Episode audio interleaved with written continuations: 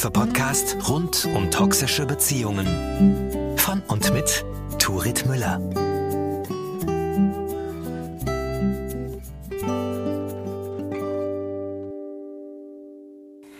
Moin und herzlich willkommen zur dritten Folge von Mutiges Herz. Heute geht es um den Wunsch nach einer Diagnose.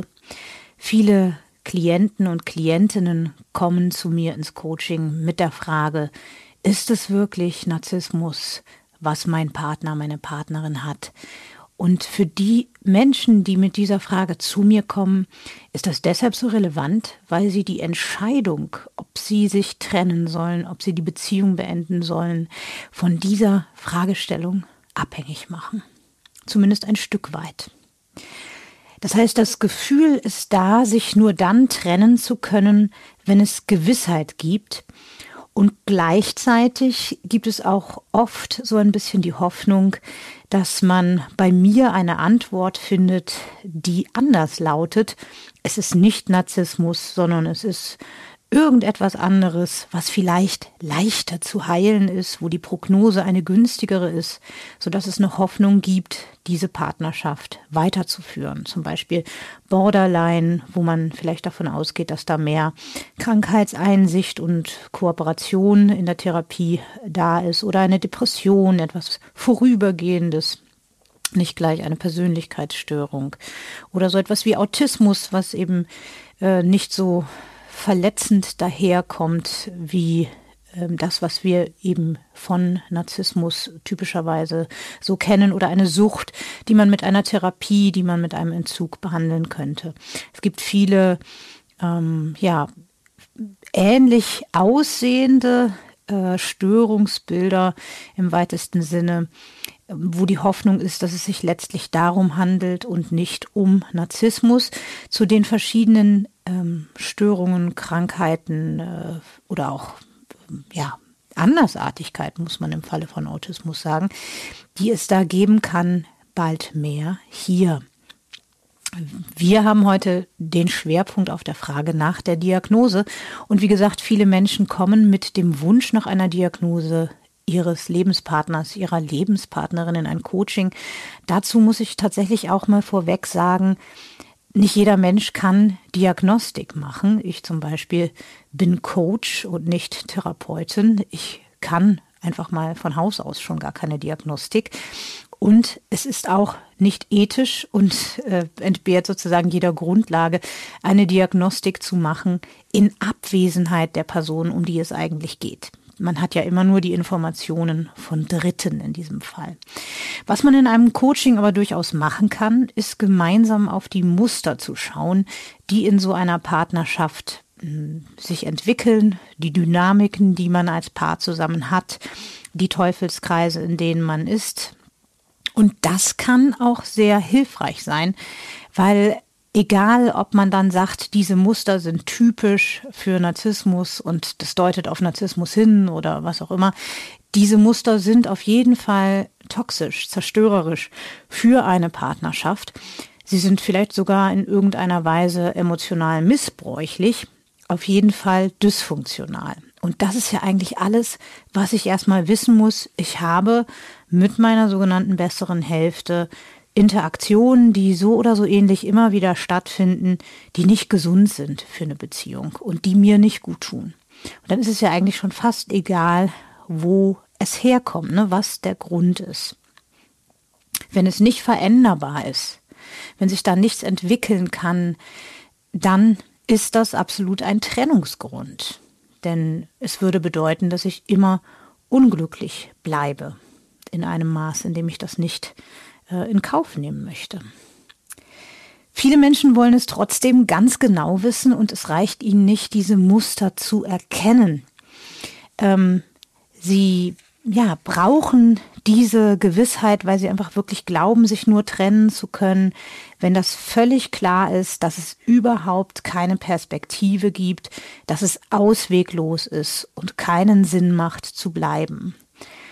Tatsächlich muss ich diese Hoffnung ein bisschen enttäuschen, denn es wird in den allerseltensten Fällen eine Diagnose geben. Es gibt immer mal wieder Menschen, die wissen, dass ihre Partner oder Partnerinnen vielleicht auch in der Klinik waren mit so einer Diagnose, aber das kommt ganz, ganz selten vor, ähm, weil narzisstische Menschen ja selten auch überhaupt diagnostiziert werden, weil sie sich gar nicht in Behandlung begeben in der Regel, weil sie ja davon ausgehen, dass das Problem immer bei den anderen liegt und nicht bei ihnen. Frei nach dem Motto, ich würde meine Fehler ja zugeben, wenn ich welche hätte. Denn die Selbstreflexion ist ja bei diesem Phänomen eingeschränkt. Und die eigenen Schwächen zu erkennen, ist ja eben genau das, was bei den allermeisten, es gibt Ausnahmen, nicht funktioniert. Das heißt, sie werden sich selten in Behandlung begeben und wenn ja, dann höchstwahrscheinlich nicht, weil sie glauben, eine narzisstische Persönlichkeitsstörung zu haben, sondern wegen anderer Gründe, zum Beispiel wegen einer Sucht, um das nochmal aufzunehmen. Und es ist auch möglich, dass so etwas vorliegt. Viele dieser ähm, Schwierigkeiten, die sozusagen verwechselt werden mit Narzissmus, gehen auch mit Narzissmus einher. Man spricht da von Komorbiditäten, also zwei schwierige Verhaltensweisen, zwei Krankheiten, die sozusagen gleichzeitig auftreten. Sucht zum Beispiel ist etwas, was bei Narzissmus oft eine Rolle spielt zum Beispiel um sich aufzuputschen, um genug Leistung zu bringen, damit man dem eigenen Anspruch nach ähm, Perfektion, um die grandiose Fassade zu wahren, gerecht wird. Oder auch um, um ja die Leere zu füllen, die innere Leere, die da ist, weil man nicht unbedingt so einen festen Wesenskern, nicht so ein ähm, stabiles Selbstbild und Selbstwertgefühl mitbringt.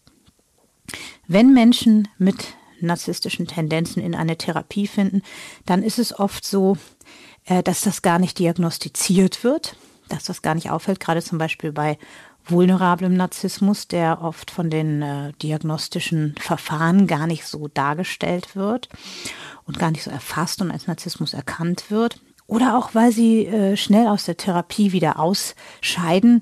Wie gesagt, es ist schwer, nach innen zu schauen und auch eigene Schwierigkeiten zu sehen. Und dann gibt es natürlich sofort die Möglichkeit zur Projektion. Der Therapeut, die Therapeutin ist unfähig, zu jung, äh, macht sowieso alles falsch. Und das Problem liegt sowieso an den anderen. Und schon ist die Therapie wieder beendet und damit auch die Möglichkeit, eine Diagnose zu bekommen.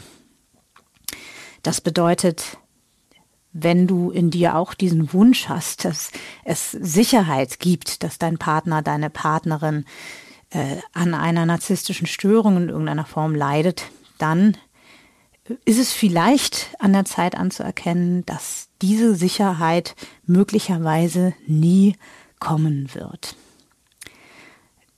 Schau stattdessen vielleicht in diesem Fall wirklich mal lieber nach innen, nachdem du die Beziehungsmuster zwischen euch als ungut erkannt hast, kannst du dich fragen, wie geht's mir in dieser Beziehung? Bin ich glücklich? Geht es mir gut? Bin ich gesund?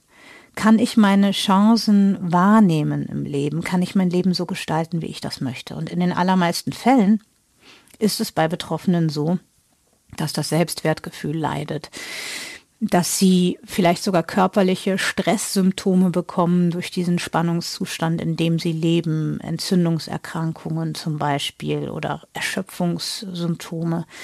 Ähm, und ja, dass es vielleicht eine chronische Erkrankung gibt oder einfach ein angeschlagenes Immunsystem. Und auf jeden Fall das permanente Grübeln und Kreisen um das Thema, was ist hier eigentlich los in meiner Partnerschaft? Irgendwie bin ich nicht glücklich, was, was passiert da? So etwas kann uns sehr einnehmen und sehr davon abhalten, unser Leben wirklich zu leben und ja, die Freuden auch auszuschöpfen, die es bietet. Das heißt, hier ist vielleicht der Blick auf die Muster und der Blick nach innen aussagekräftig und viel aussagekräftiger als eine Diagnose, die wahrscheinlich sowieso nie kommt. Und die Frage ist eben, wenn es dir nicht gut geht in deiner Beziehung, ist das änderbar, woran es liegt, das Verhalten oder die Verhaltensweisen, die zwischen euch eingespielt sind? Gibt es da die Bereitschaft, deines Partners, deiner Partnerin, sich zu entschuldigen, Reparaturarbeit zu leisten für die Verletzungen, die entstanden sind, zu verstehen, was schiefgelaufen ist und sich auch zu verändern und es nicht bei einer leeren Entschuldigung zu belassen. Falls das nicht der Fall ist, dann ist die Frage, was hält dich davon ab, zu gehen? Wenn du merkst, du bist nicht glücklich, du kreist immer darum und du kannst keine Zukunft sehen, in der sich das realistischerweise ändert. Und du hängst vielleicht an der Frage, ist es jetzt Narzissmus oder nicht? Und dann ist das eigentlich das Interessante, das, was am meisten Informationen birgt.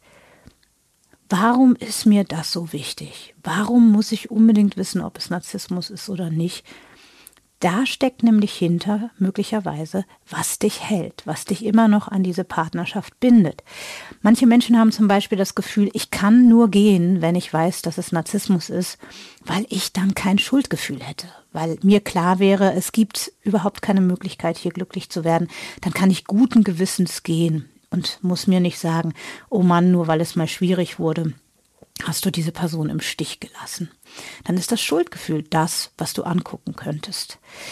Oder manche Menschen haben vielleicht auch das Gefühl, ich kann nicht gehen, wenn ich nicht weiß, äh, ob es Narzissmus ist, weil nur mit Narzissmus wäre klar, dass ich überhaupt keine Chance mehr habe, hier was zu verbessern zwischen uns. Und äh, wenn ich dieses Urteil, wenn ich diese äh, ultimative ja, Diagnose, dass es auf keinen Fall besser werden kann, nicht habe, dann, dann werfe ich ja vielleicht noch etwas weg, wo es noch eine Chance gibt. Und hier wäre das, was uns bindet, die Hoffnung. Das ist ja in solchen Beziehungen oft der Fall, dass Hoffnung der stärkste Klebstoff ist. Und wir wissen ja alle, die Hoffnung stirbt zuletzt. Und hier ist es dann vielleicht an der Zeit, Ne, ihren Tod ein bisschen zu beschleunigen und da mal genau hinzuschauen, wieso klammern wir uns so stark an diese Hoffnung. Was auch immer es bei dir ist, bei der Frage, warum ist mir das so wichtig, die Diagnose zu kennen, liegt vielleicht wirklich der Schlüssel, bloß eben nicht in der Diagnose, sondern in dem, in dem Grund dafür, dass du diese Frage so wichtig findest. Das möchte ich dir einfach mal mitgeben, diese Frage, wenn du magst. Warum ist es für dich so wichtig? Was hält dich in der Beziehung? Brauchst du diese Absolution von der Diagnose oder was ist es, warum die für dich so dringend sein muss? Wie gesagt, das ist nicht zu verwechseln mit einem Verständnis der Muster, die ihr zusammen habt. Das ist etwas, was auf jeden Fall gut ist zu verstehen, zu klären, dass man diese Muster erkennen kann und auch erkennen kann, dass sie einem nicht gut tun.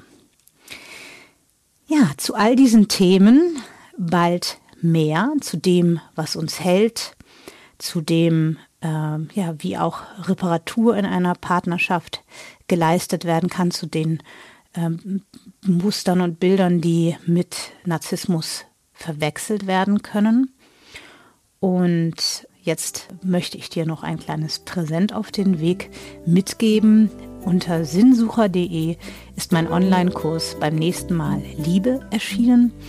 Wenn du den Rabattcode Mutiges Herz 20 eingibst, bekommst du 20% Rabatt. Und damit sind wir schon am Ende der heutigen Folge und ich würde mich freuen, wenn du weitere Fragen hast, die über das hinausgehen, was wir heute besprochen haben dann kannst du mir gerne schreiben und mir von deinen Impulsen und Ideen und Fragestellungen erzählen.